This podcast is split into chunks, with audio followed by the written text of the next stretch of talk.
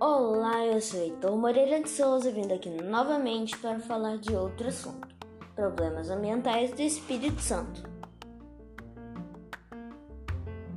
Em 5 de novembro de 2015, uma das barragens de contenção de rejeitos de mineração da empresa Samarco Mineração, localizada em Mariana, Minas Gerais, rompeu, liberando aproximadamente 50 milhões de metros cúbicos de lama no meio ambiente, matando várias pessoas soterradas e destruindo propriedades e poluindo o nosso Rio Doce, que nasce em Minas Gerais e a foz em regência em Linhares Espírito Santo.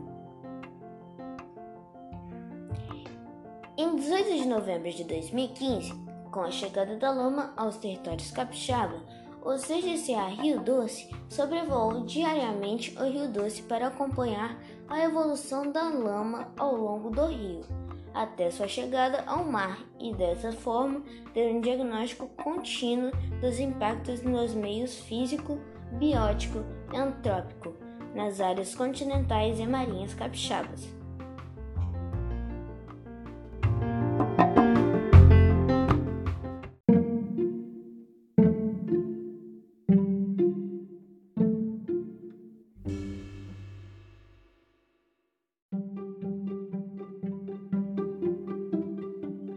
O que é CGCA Rio Doce? Esse órgão foi criado em 16 de novembro de 2015 por meio de um decreto estadual para monitorar o desastre ambiental que estava poluindo o nosso Rio Doce. E com a, guarda da e com a ajuda das cidades e população, juntos fizeram vários trabalhos de fiscalização e de recolhimento de várias espécies de peixes e vegetação que habitavam a margem do rio.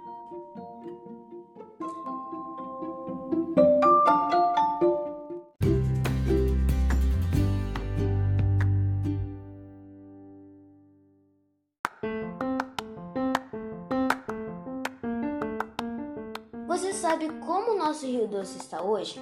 Então eu vou dizer. A bacia do Rio Doce é a mais monitorada do país.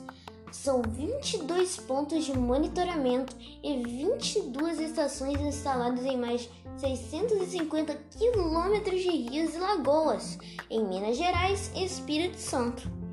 E 230 quilômetros ao longo da zona costeira do estado. Hoje, a água do Rio Doce é classificada como classe, como classe 2, ou seja, a água pode ser utilizada para consumo animal, irrigação, recreação e, após o tratamento, o consumo humano.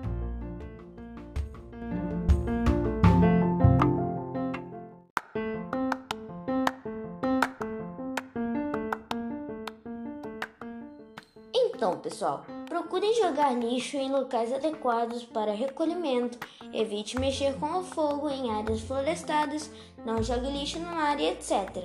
Esse foi o podcast de hoje. Até a próxima e fui!